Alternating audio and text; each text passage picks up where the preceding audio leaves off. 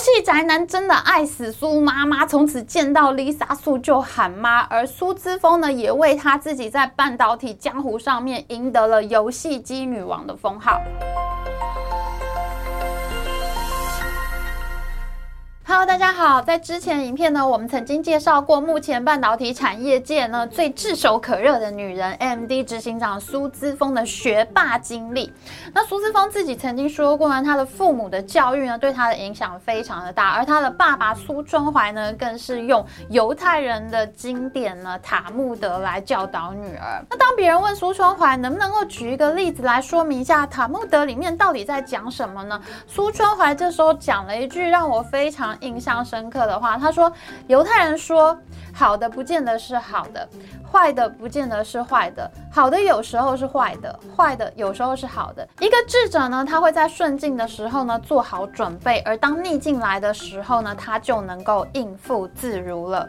哇，听起来真的很有智慧，对吗？被这样有智慧的话语所教导出来的女儿，当她面对到逆境的时候，会如何考虑事情呢？在上一集的影片中，我们谈到出生于台湾台南的 M D 执行长苏姿丰呢，她在风雨飘摇的时候呢，接手了濒临破产的公司，手上没有几张好牌疙瘩。如果你是她的话，你要怎么办呢？在上一集的影片，我们说过呢，苏姿丰在 IBM 工作的时期呢，曾经在大客户索尼的订单上面跌了一大跤。他和团队一起设计出来的 Cell 处理器难产，而且呢，性能不如预期。可是苏姿丰他并没有因此一蹶不振，反而是在 AMD 最困难的时候，他竟然回头去找老客户 Sony。他跟 Sony 说：“我们会提供你最好的团队、最好的资源，帮 Sony 做客制化的游戏晶片。”可能也是因为 Sony 团队。觉得错，其实真的不能怪在对方的身上。当时自己的性能要求啊，规格都开得太高了，企图心太强了，本来就很难达到。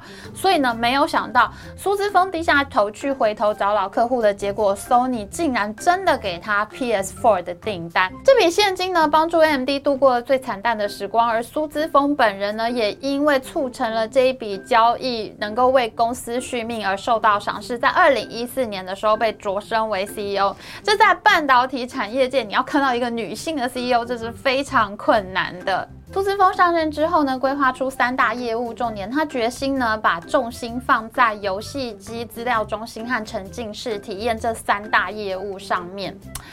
可是我们要知道，二零一四年呢，那一年正是安卓手机大爆发的一年，在中国市场上，小米、华为、OPPO 这些群雄并起，HTC 是逐渐败下阵来。几乎所有的晶片大厂都在设计为行动网络所使用的晶片，不是手机就是平板电脑。可是这时候的苏姿丰，他却必须要坦然面对现实，那就是。他的手上已经没有多少资源了。AMD 的传统强项呢，其实就是桌机笔电。它在传统 PC 上面所使用的中央处理器，还有电脑和游戏主机上面所使用的显示晶片。虽然各大厂呢都在追逐行动网络市场的生意，竞相推出手机或平板电脑所使用的晶片组或处理器，可是 AMD 到这个时候呢，它在先前已经因为落后给英特尔而做过一次让公司财务几近崩溃的失败交易了，这导致是他自己呢在 CPU 市场上面必须要左打 Intel，在 GPU 市场上呢只要右打 NVIDIA，可以说是腹背受敌。而且更加无奈的是，因为为了要度过财务困难，AMD 不得不把它正在冉冉上升中的行动网络 GPU 绘图处理器的业务，以五千六百万美元的贱价就卖给了高通，而高通的骁龙处理器呢，却在手机市场上。面大杀四方，苏姿丰要面对的现实就是，他手上其实已经没有更多的钱可以投资在行动网络上面，所以他只好回到 MD 的传统强项去思考，规划出游戏机资料中心、沉浸式体验这三块重点业务。游戏机和沉浸式业务呢，很明显都是冲着更好的电玩游戏体验而来的。可以想见，Sony 之前给他那一笔 PS4 的订单呢，给了他很大的信心。有了这笔现金流，他就可以投资更多在游戏厂商上面，可以花更多的资源设计出更符合游戏市场所需要的产品。果然，AMD 在二零一七年的时候推出游戏宅男们心目中的神级处理器，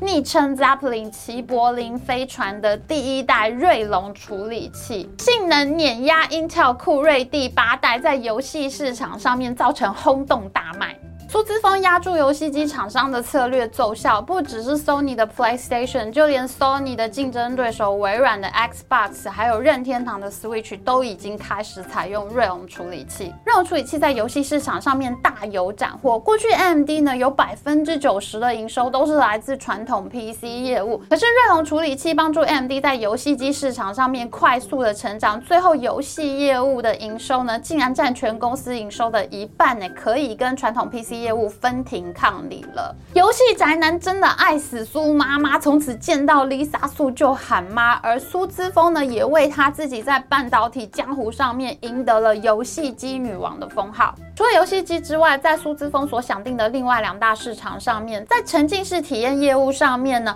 ，AMD 和现在已经被脸书收购的 Oculus 合作呢，它为 Oculus 打造了一款叫做 VR Ready 的处理器。那这个处理器呢，是全球第一个把 VR 体验的入门级成本压低到五百美元以下的产品。那现在呢，这个处理器也已经推进到像 HTC 的 Vive，还有微软的 Mix Reality 这些 VR。装置上面，那再说另外一个他非常注重的市场资料中心，这我们还要再说吗？拥有大批资料中心客户的赛灵思呢，现在已经被收入 AMD 的旗下，而且在并购交易宣布完成的第二天，AMD 的股价大涨，市值甚是一度超越了银条。苏姿丰在逆境中的表现呢，跟塔木德经典里面的教诲其实是相当符合的。他懂得现在大家认为好的东西未必就是好的，而坏的未必就是坏的，坏的有的时候反而是好的。当大家都热烈投资在行动网络市场上面的时候，以他现有的资源，他再去那个战场，他是赢不了人家的，反而会把他自己手上仅有的资源给消耗殆尽。然而，当他梳理过一遍剩下的战场，有哪哪一些是我可以主攻的？有哪一些是我可以把资源呢主要投入在上面的？那我可以根据市场需求呢投资在上面去改进我的产品。他很认真的改进了 AMD 处理器过去的弱点，让效能变得更强，速度变得更快，于是终于打爆了英特尔的酷睿八。苏妈妈之所以能成为苏妈妈，他在公司最困难的时候做了一个非常勇敢的决定，现在看起来简直就是神来一笔。那就是他把他手上仅存不多的现金呢，付给了革新科技 Global Foundries，也就是我们在上一集提到过那个在 AMD 财务困难的时候卖掉的晶圆厂。因为 Global Foundries 是 AMD 分拆出来的晶圆厂，虽然大部分的股权呢都卖给了阿布达比主权基金，可是呢双方的关系还。是十分密切的。主导这这一桩出售案的 AMD 前任 CEO 鲁易之呢，他竟然还亲自转到 Global Foundry 去担任董事长，就可见双方关系之缠绵。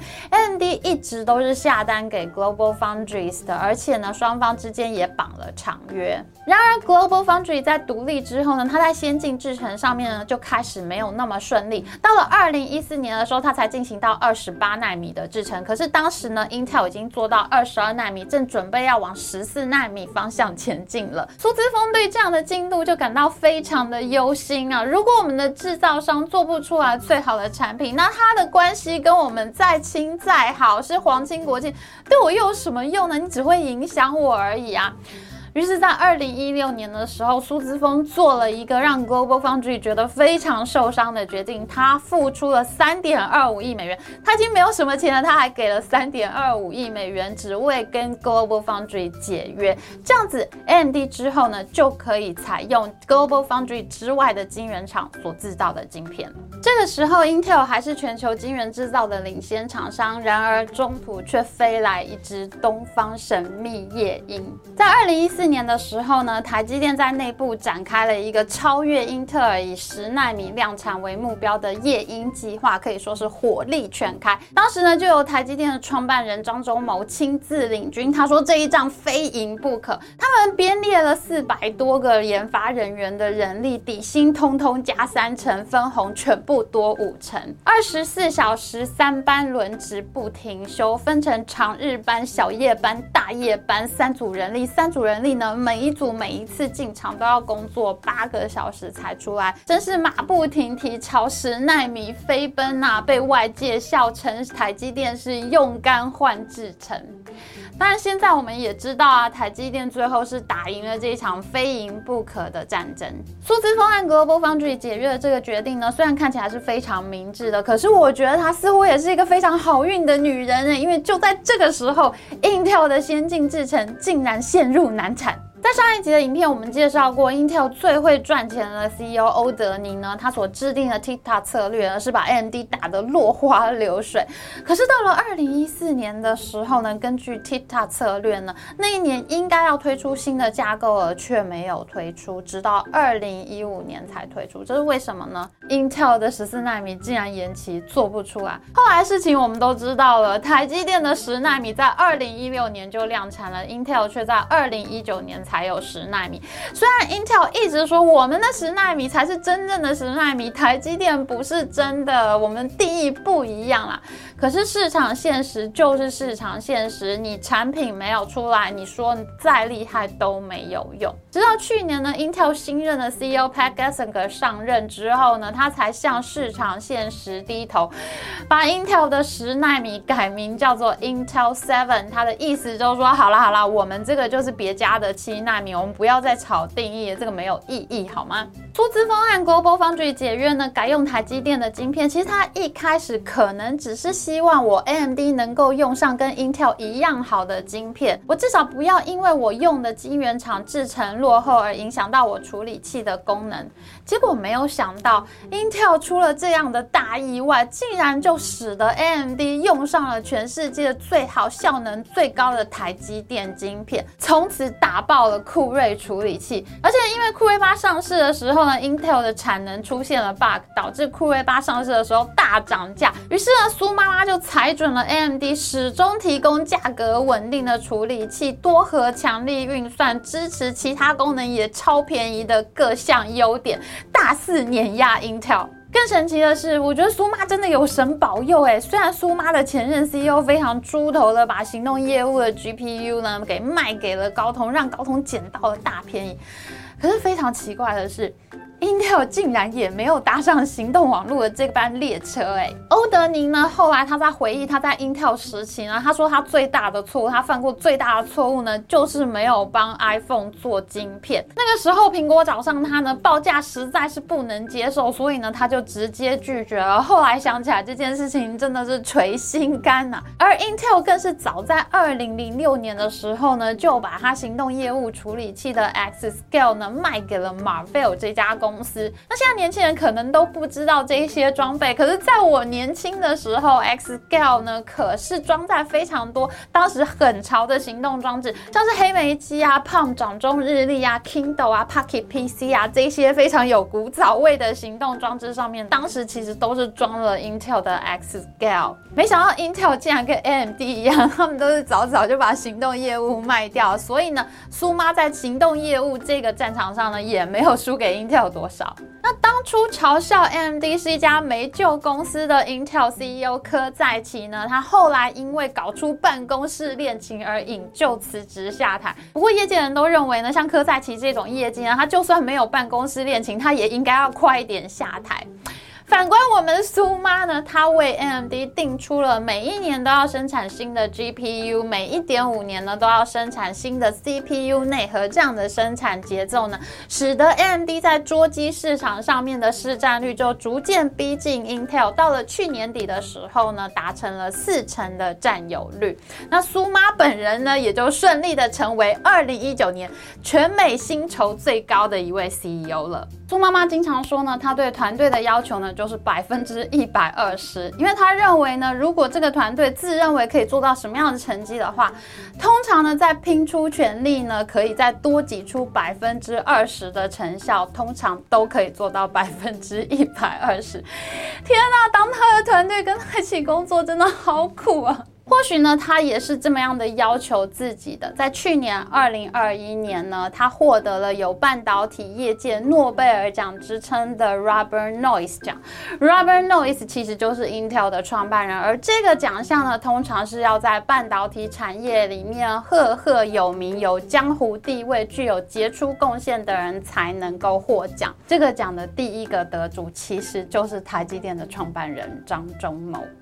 那么苏姿丰苏妈妈在得到了这个奖之后呢，当然不只是肯定她经营公司的成绩，还有她常年来对半导体业界所做的研发贡献呢，也是更加使人敬仰，简直就是要封神，成为一个偶像级的人物了呀！好的，今天影片就到这边，如果喜欢我们影片，请记得帮我们按赞，还有记得按订阅频道加开启小铃铛，我们下次再见哦，拜拜。